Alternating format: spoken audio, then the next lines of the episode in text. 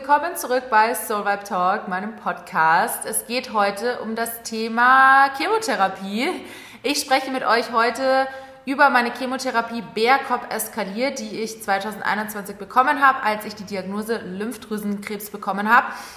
Freue mich, dass ihr mit dabei seid. Wir nehmen heute übrigens sehr, sehr, ähm, ja, sage ich jetzt mal, ja, ja. Also wir haben heute Freitag und Sonntag geht die Folge online. Normalerweise bin ich immer ein bisschen früher am Start, aber diese Woche war sehr, sehr, sehr viel los, wofür ich auch sehr dankbar bin. Da kommen wir gleich nochmal dazu. Aber ich habe es noch geschafft, Leute. Seid stolz auf mich. Ich hoffe, ihr hört es euch auch an, weil es ist immer viel Arbeit. und ich freue mich, ähm, ja, wenn ich euch wieder mit meiner Folge heute ein bisschen ja, in dem Falle ist es weniger Motivation, sondern vielleicht eher einfach ein bisschen weiterhelfen kann, was die Chemotherapie angeht. Und äh, würde sagen, wir legen auch direkt los. Let's go.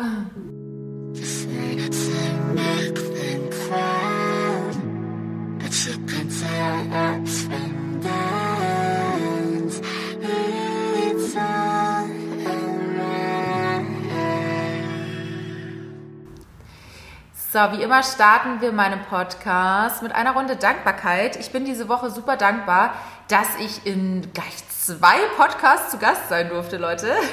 Und zwar war ich einmal bei Jones und Wichert im Podcast, ähm, eine blutige Anfänger. Da geht es so um das Thema Medizin für Anfänger, also richtig, richtig cool. Äh, hört da gerne mal rein. Ich kann euch die Folge unten auch nochmal verlinken. Und dann war ich auch bei Kilian zu Gast, Kilian Feustle, Shape Yourself heißt sein Podcast.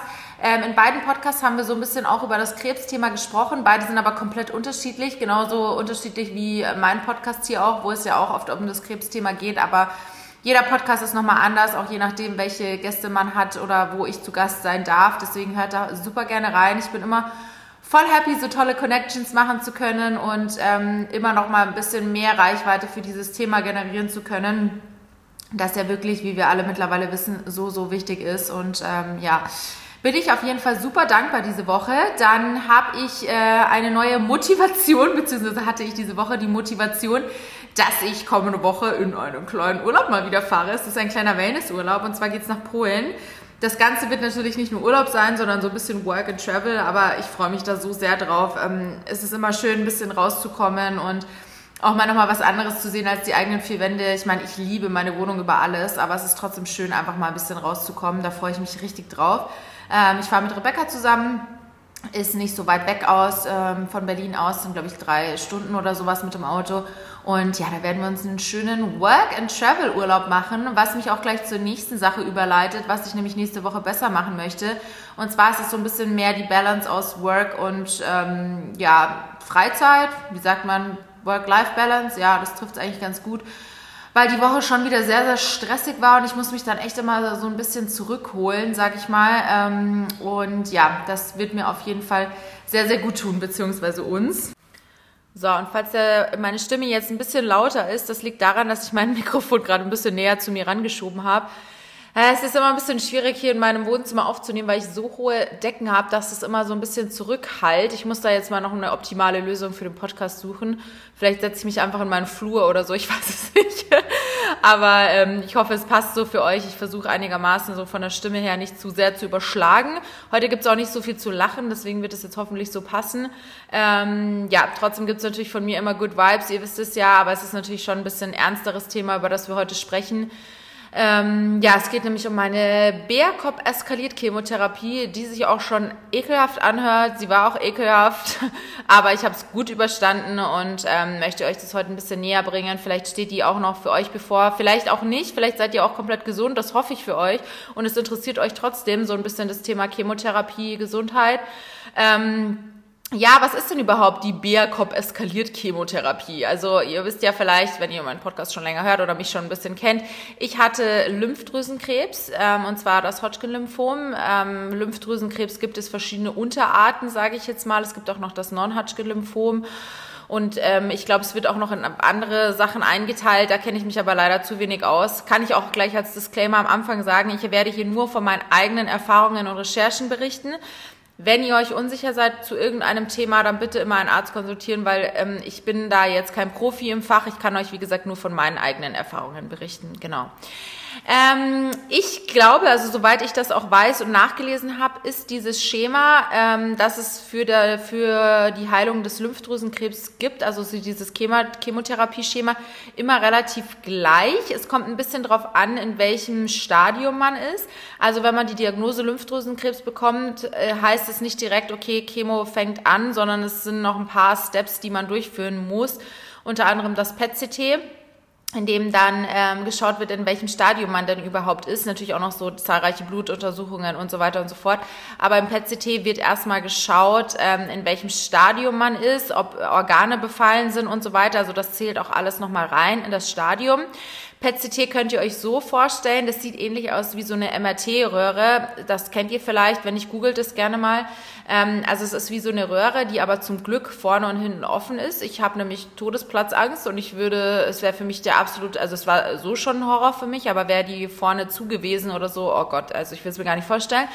Ähm, aber man muss erstmal eine mh, mm, also man bekommt so eine radioaktive Spritze, also eine radioaktive Flüssigkeit reingespritzt. Fragt mich jetzt nicht, was genau da alles drin ist. Das will ich wahrscheinlich auch gar nicht wissen, was alles in mir drin war. Auf jeden Fall bekommt man die gespritzt und muss dann auch eine Stunde ganz still sitzen, damit sich das verteilt. Ähm, es stand dann sogar da, man sollte auch das Handy nicht in die Hand nehmen. Och, das war für mich auch wieder Horror, da so eine Stunde lang rumzusitzen. Ich habe dann aber einen Podcast angehört und dann ging das eigentlich relativ schnell vorbei. Man muss theoretisch auch noch so eine Kontrastflüssigkeit trinken, so ein Kontrastmittel. Ich habe das aber nicht getrunken, weil ich gesagt habe, ey, wenn ich das jetzt auf nüchternen Magen hier trinken muss, ich breche euch vor die Füße. aber ich musste das dann auch nicht trinken. Also sie meinten, das war in Ordnung, weil ich habe an dem Tag auch schon ganz viel ähm, Wasser getrunken und ungesüßten Tee. Also man muss übrigens nüchtern zu dem PET-CT kommen. Ich hatte es zum Glück in der Früh. Ähm, ich kenne aber auch Leute, die hatten das dann auch erst gegen Nachmittag und das ist dann natürlich schon übel, wenn man den ganzen Tag über nüchtern bleiben muss. Also man darf nur Wasser eben und ungesüßten Tee trinken. Ähm, also doch, ungesüßten Tee glaube ich auch. Schaut es nochmal nach, erkundigt euch nochmal, aber Wasser dürft ihr auf jeden Fall trinken. Und ich hatte da halt schon mehr als genug getrunken, deswegen ging das dann auch klar. Ähm, man muss dann, wie gesagt, äh, eine Stunde still sitzen. Ich musste, also durch diese Kontrastmittelflüssigkeit und durch dieses... Ähm, Zeug, was man da gespritzt bekommt und dann auch noch das Wasser, das ich noch dazu getrunken habe, muss man dementsprechend oft auch auf die Toilette gehen. Das darf man dann auch, aber dann muss man sich halt auch gleich wieder hinsetzen. Man soll auch auf Toilette gehen, weil dieses Zeug, also vor allem danach dem PCT äh, durch die Nieren dann wieder ausgespült wird. Trotzdem strahlt man den ganzen Tag etwas umher. Man darf sich zum Beispiel an dem Tag auch nicht mit Kindern treffen oder sollte man nicht. Hm, ich wollte mich nämlich an, das war glaube ich ähm, am ersten Tag oder ich weiß nicht mehr an welchem Nee, das war das letzte PET-CT, das ich hatte, genau. Wollte ich mich nachmittags noch mit einer Freundin treffen, die äh, schwanger war. Und dann haben die auch gesagt, nee, soll man jetzt nicht unbedingt machen. Da dachte ich mir auch so, wow, okay, was genau ist in mir drin?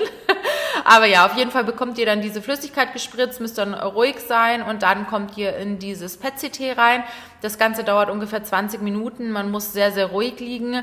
Ähm, beim zweiten Mal war das für mich in Ordnung, weil ich da ja meinen Juckreiz nicht mehr hatte. Aber beim ersten Mal hatte ich ja als Symptom von, dem, von der Krebserkrankung meinen ultra starken Juckreiz und das war wirklich Horror für mich.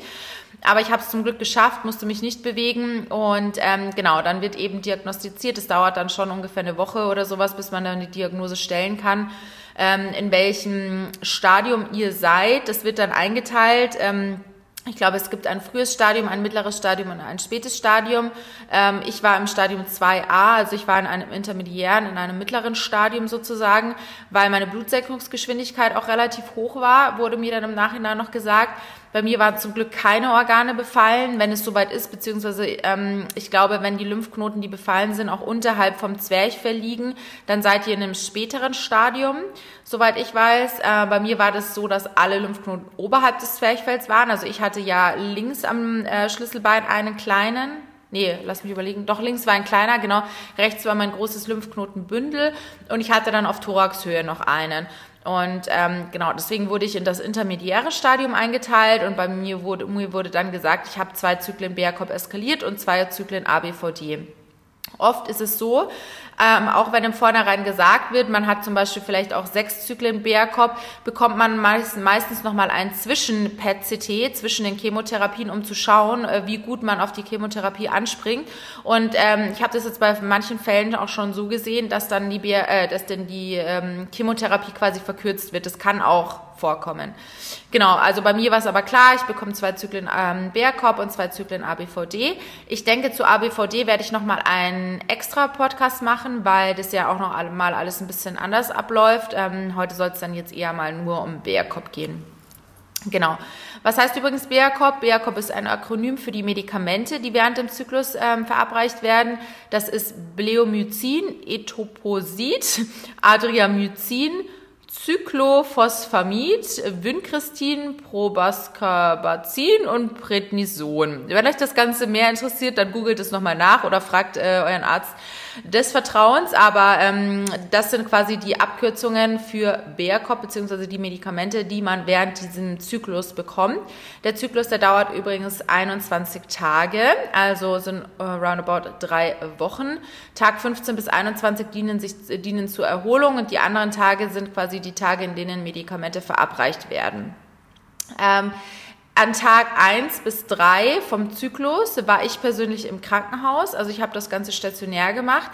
Man kann auch die komplette Chemotherapie ambulant machen. Ich habe mich aber dazu bewusst entschieden, die stationär zu machen, weil ich ja von Anfang an gar nicht wusste, wie mein Körper jetzt darauf reagiert. Mein Onkologe hat das tatsächlich auch empfohlen. Wie gesagt, man muss das nicht machen, es geht auch ambulant, aber ich muss sagen, für mich war es sehr viel einfacher, dass ich den ganzen Tag dort in meinem Einzelzimmer sein kann. Ich konnte Fernsehen, ich konnte mich ablenken, ich konnte ein Buch lesen, ich konnte mit meiner Mama sprechen, die zum Glück auch während der ganzen Zeit bei mir sein konnte. Das war für mich eine unglaubliche mentale Unterstützung. War natürlich auch, weil ich ein Einzelzimmer hatte, ähm, weil in der Zeit war ja Corona ein ganz großes Thema ist es natürlich immer noch, aber da war es halt ganz, ganz schlimm zur Lockdown-Zeit.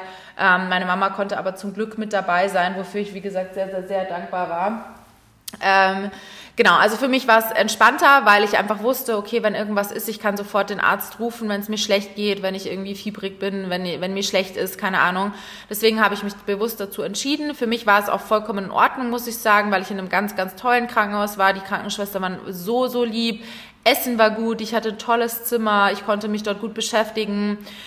Geschlafen habe ich so lala, wie man halt im Krankenhaus so schläft, ne? Aber ja, wie gesagt, für mich ähm, war es wichtig, das dann auch stationär zu machen, um einfach so ein bisschen ähm, in Beobachtung zu sein.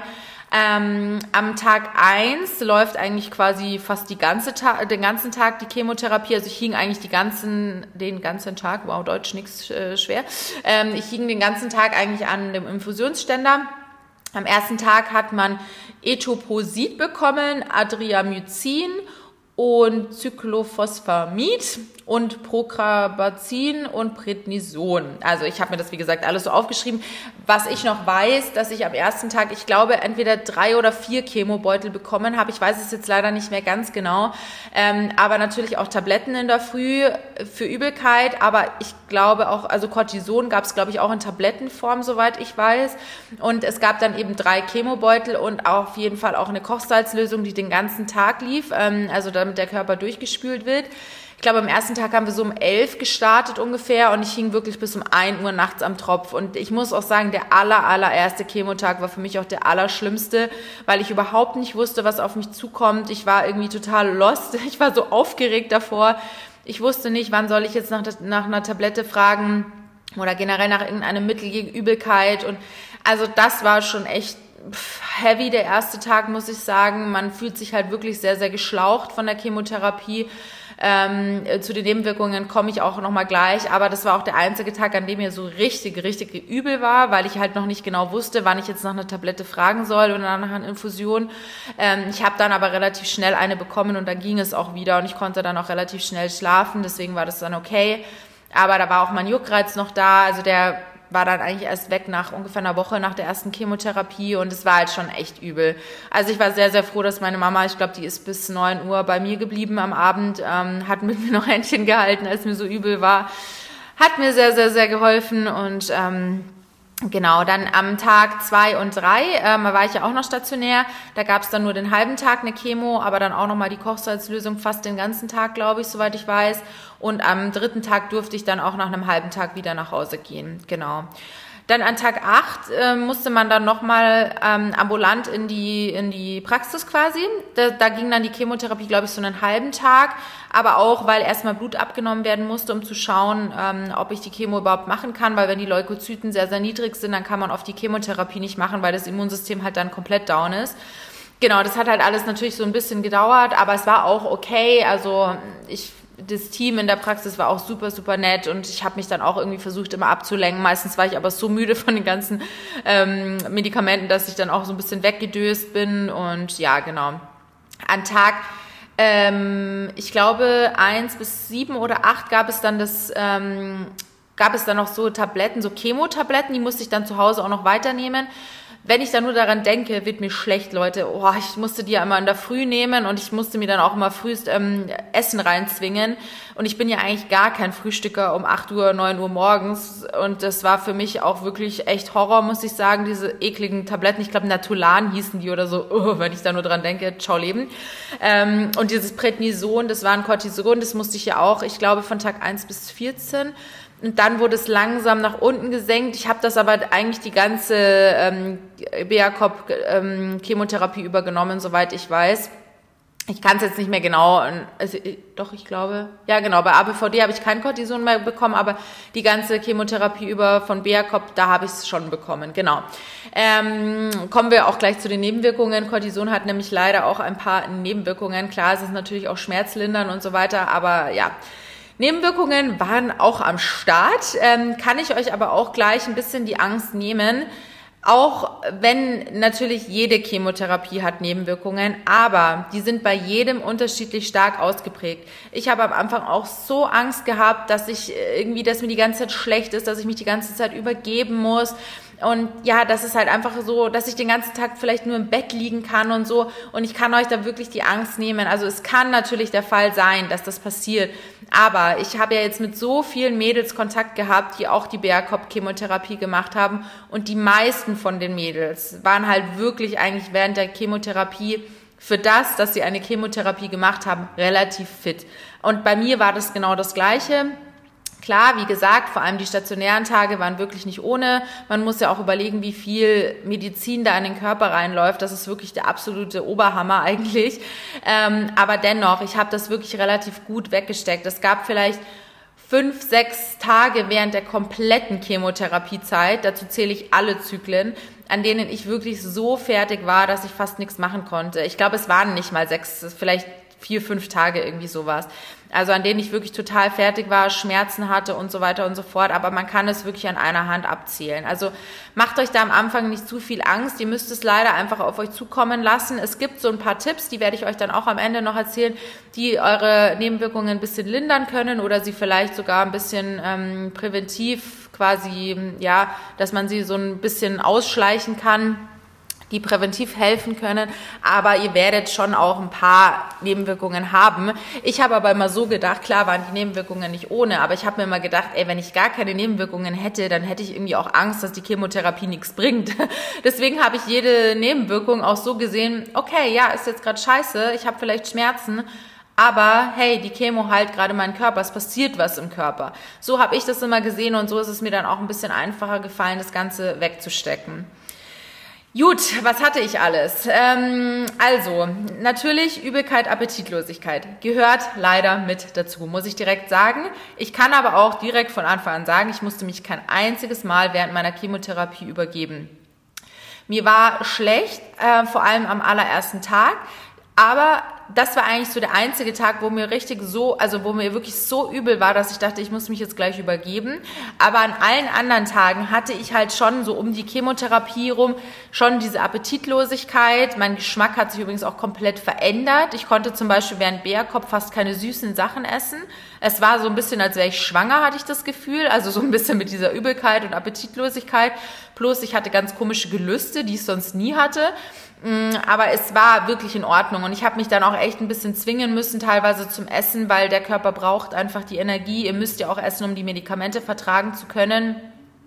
Aber es war wirklich alles machbar. Also es war mir, wie gesagt, nur an dem ersten Tag so, so, so schlecht, dass ich dachte, ich muss mich jetzt übergeben. Das war aber, glaube ich, auch ein bisschen verbunden eben mit meiner Aufregung und äh, ich wusste nicht, wann soll ich nach einer Tablette fragen und so weiter und so fort. Genau, dann kommt natürlich der Haarausfall dazu. Auch das ist eigentlich bei der BR-Cop eskaliert Chemotherapie, ähm, so wie ich das von den Onkologen gehört habe, leider immer der Fall, dass die Haare ausfallen. Super viele haben zu mir gesagt, lustigerweise, an Tag 10 geht's los. Und ich sag's euch Leute, an Tag 10 saß ich im Wohnzimmer, ich weiß noch genau diesen Moment, Ich habe mich hinter meinem Ohr gekratzt, boah, und wenn ich nur daran denke, ich krieg Gänsehaut, Leute, ich krieg Gänsehaut. Ich habe mich hinter meinem Ohr gekratzt und hatte auf einmal ein Haarbüschel in der Hand. Boah, und das war echt, ich habe mich natürlich darauf vorbereitet, dass es passieren wird. Ich wusste, es wird passieren. Aber als es dann wirklich passiert ist, das war schon echt nicht ohne, muss ich sagen. Also, ja, das ist, also ich glaube vor allem für uns Frauen, die es gewöhnt sind, meistens ja eine große, eine dicke Mähne auf dem Kopf zu haben, lange Haare vielleicht auch zu haben, ist es schon echt nicht ohne. Und ich sage euch, es ging so rasant schnell. Also am nächsten Tag habe ich schon gemerkt, meine Haarstruktur war komplett anders. Die waren super spröde, borstig. Ich habe die dann immer nach hinten gekämmt und es ist halt immer vor allem am Ansatz oben sind die Haare halt so mittig ausgefallen ich habe mich dann ab dem Tag auch nicht mehr getraut, meine Haare zu waschen, weil ich äh, wusste, wenn ich die jetzt wasche, wenn ich da reinfahre mit meinen Händen, wird wahrscheinlich sehr viel ausfallen. Und ich wollte sie natürlich so lange wie möglich behalten. Also es war wirklich Horror für mich.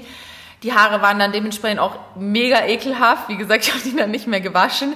Ich habe zum Glück nicht schnell fettende Haare, aber ich habe sie dann einfach immer in so einem Straight Bun nach hinten in den Nacken gekämmt. Ähm, jedes Mal beim Kämmen hatte ich so ein Büschel in, den, in der Hand. Jeden Morgen hatte ich so ein richtiges Nest. Dieses Nest war, oh, oh, wenn ich da nur daran denke, es war so ekelhaft einfach. Ja, auf jeden Fall, irgendwann war dann auch meine Kopfhaut super empfindlich, weil da halt dann mittig schon super viele Haare ausgefallen sind. Also ich hatte dann mittig einfach so einen richtigen Streifen, der kahl war. Und ich habe gesagt, nee, die müssen jetzt weg. Ich habe auch nicht gewartet, bis alle ausgefallen sind, sondern ich habe gesagt, nee, jetzt, heute ist es soweit, ich muss die jetzt abrasieren. Zum Glück hat mir da eine Freundin geholfen, die ist Stylistin. Und die ähm, hat, also die ist dann zu mir gekommen. Ich habe mir mit meinen Eltern eigentlich so eine kleine Party draus gemacht, so eine Hairstyling-Party, weil ich das für mich selbst, so für meine mentale Stärke ein bisschen gebraucht habe, dass ich mir da ja so einen schönen Moment, also ja, schön kann man eigentlich nicht sagen, aber trotzdem einen äh, wertvollen Moment draus mache. Wir haben verschiedene Frisuren ausprobiert. Was würde mir stehen, wenn die Haare wieder wachsen?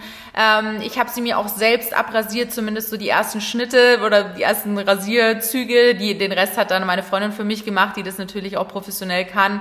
Wir haben das alles gefilmt. Ich bin unglaublich happy, dass ich das Ganze aufgenommen habe, weil das für mich auch eine wichtige Erinnerung ist, eine Erinnerung, auf die ich auch stolz sein kann. Falls euch das interessiert, das Video gibt's auch auf YouTube, da habe ich das eben alles zusammengeschnitten.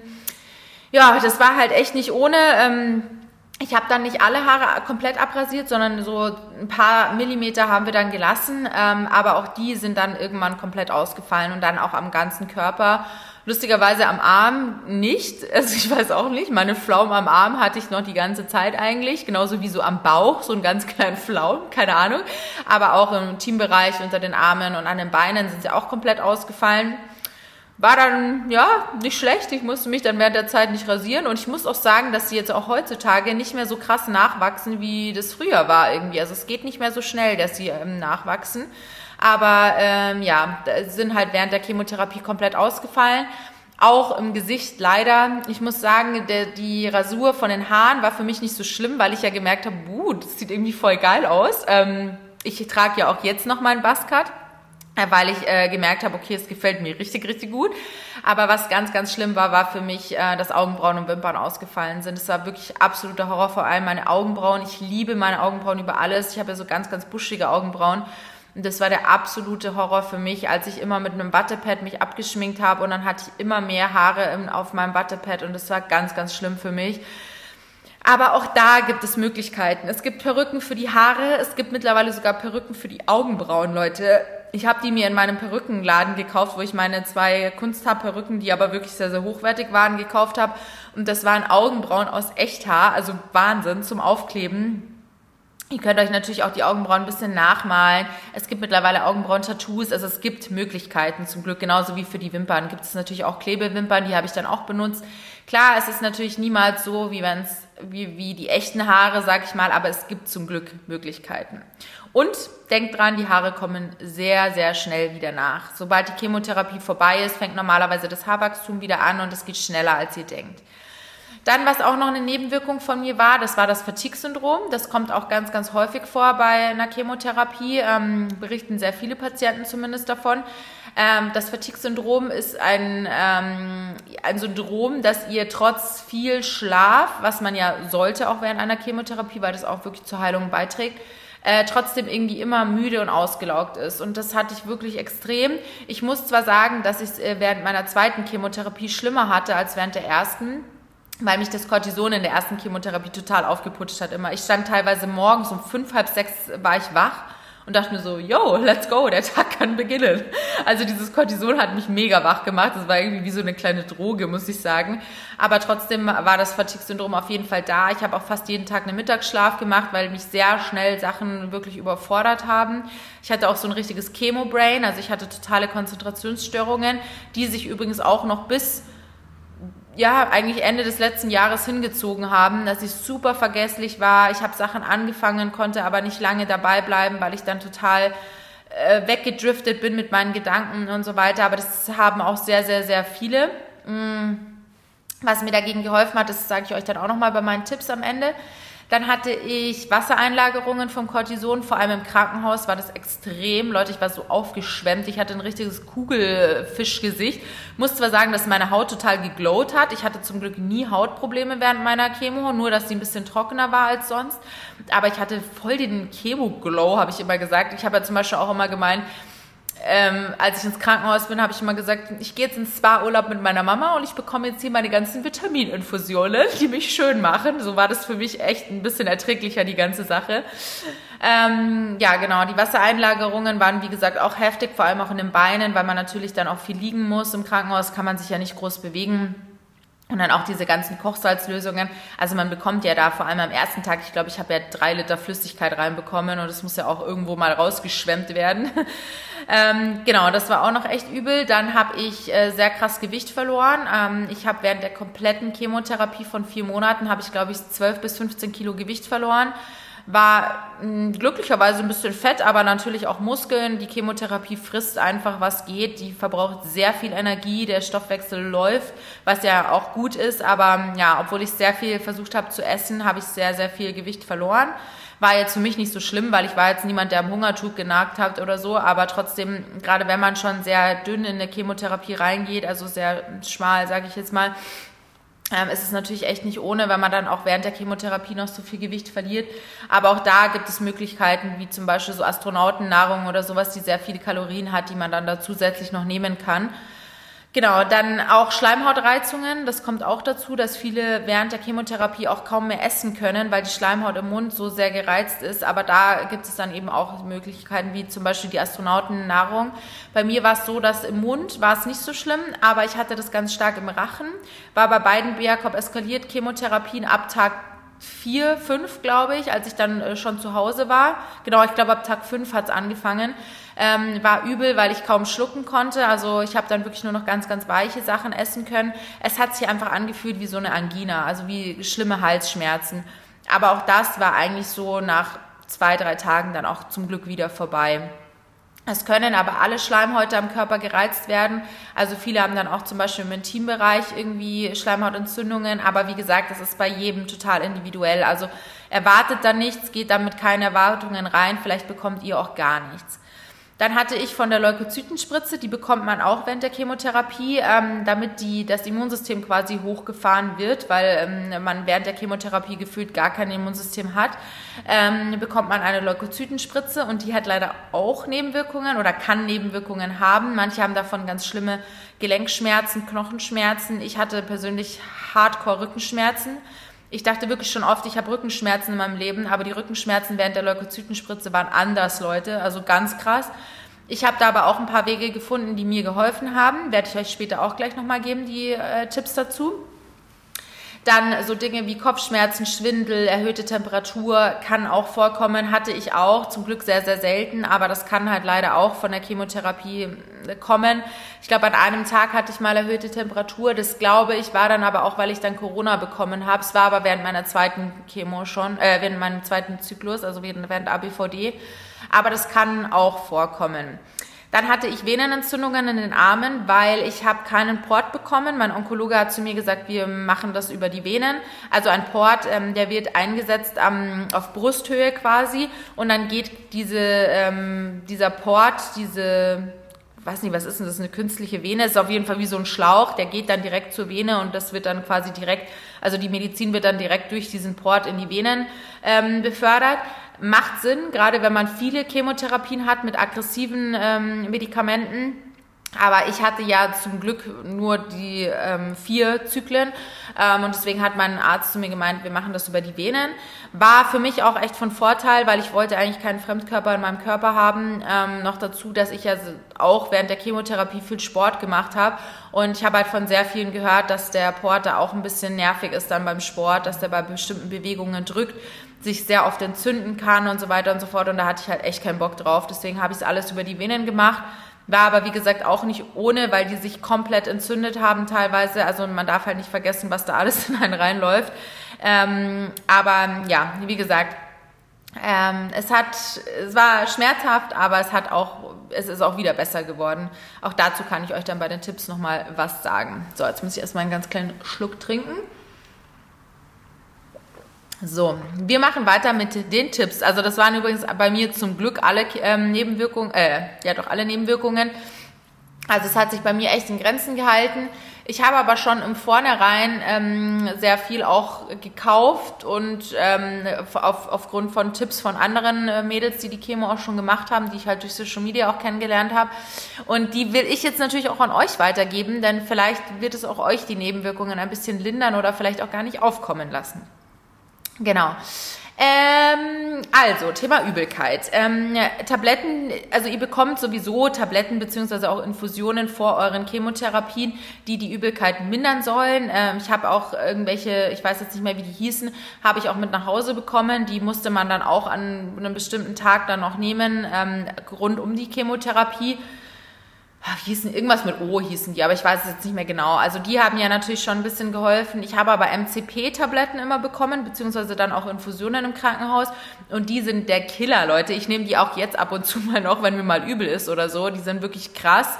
Die haben mir voll geholfen. Ähm, dann, was mir natürlich geholfen hat, das war Ingwer, Kamillentee. Ich habe auch so Ingwer-Tabletten genommen von Dr. Mutsches sind die die bekommt ihr in der Apotheke oder auch über Amazon, sind auch frei verkäuflich, also sollten jetzt nicht irgendwie Probleme bereiten. Wenn ihr euch unsicher seid, besprecht es nochmal mit dem Arzt. Die haben mir aber auch immer total geholfen.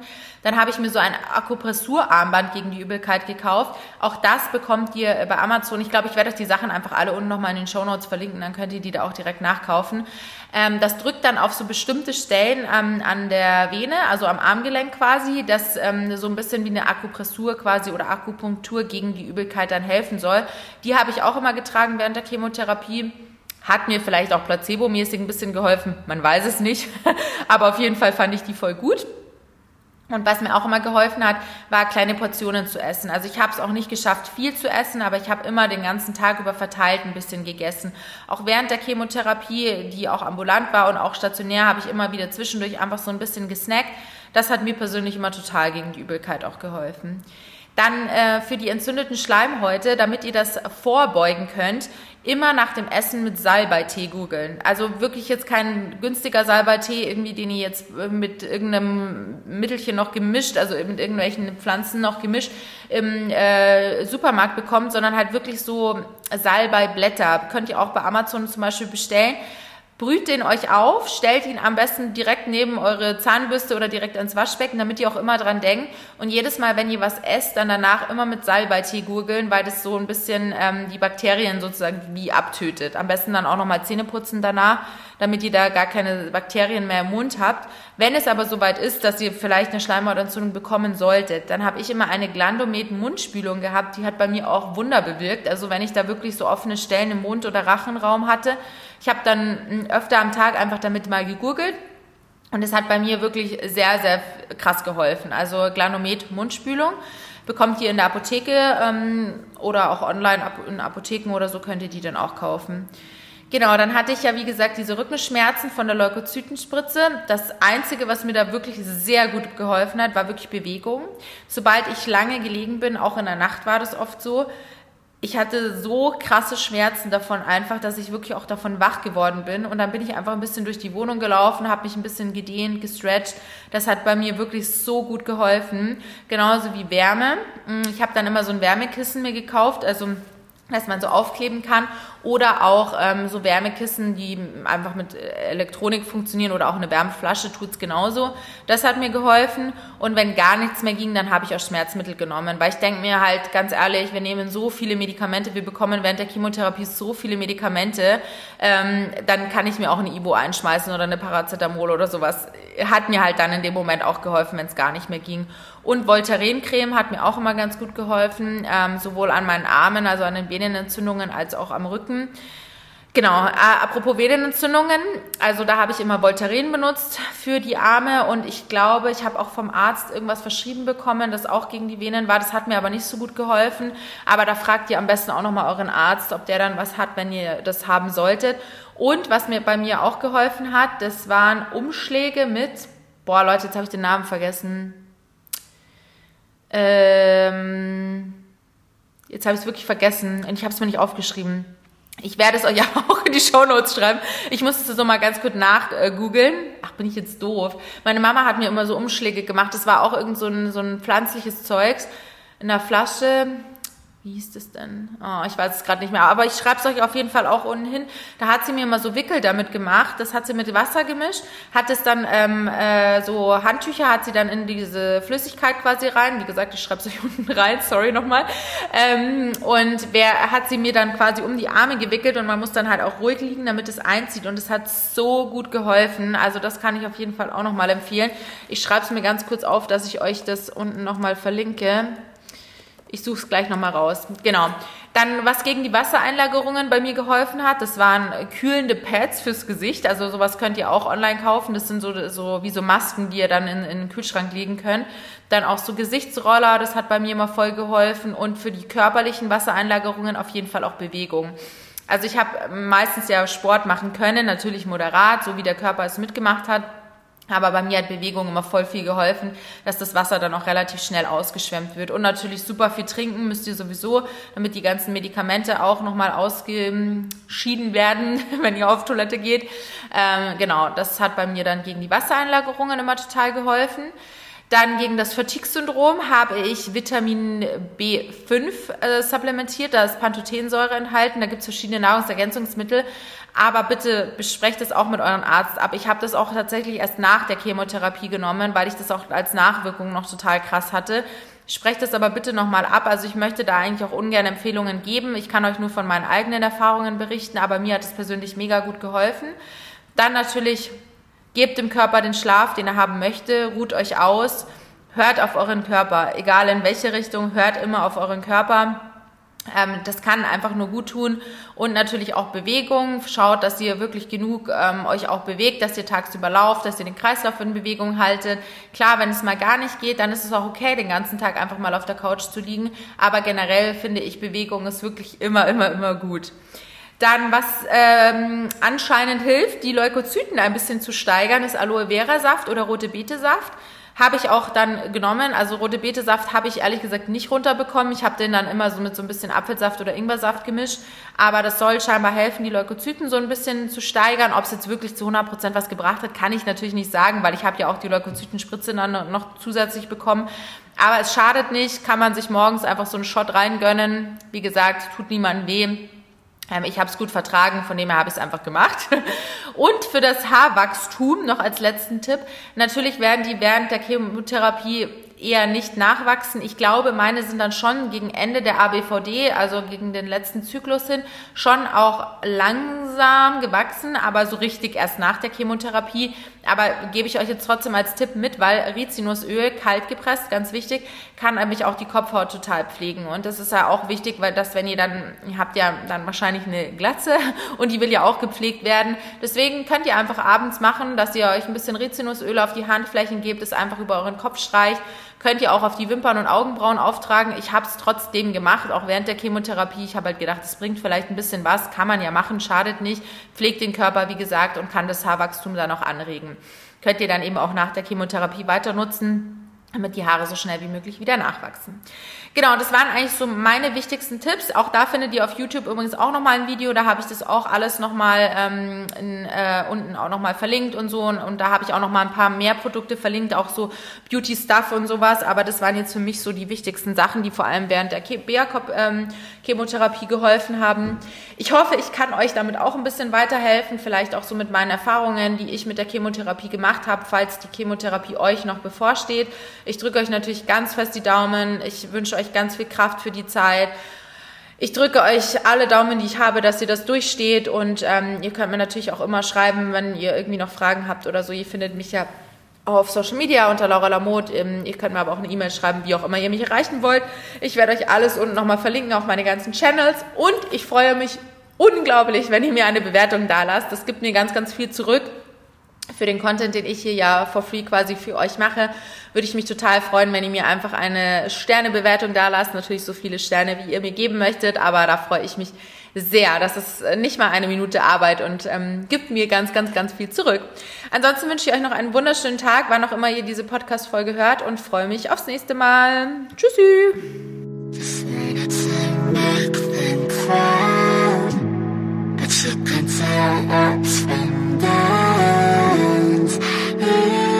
inside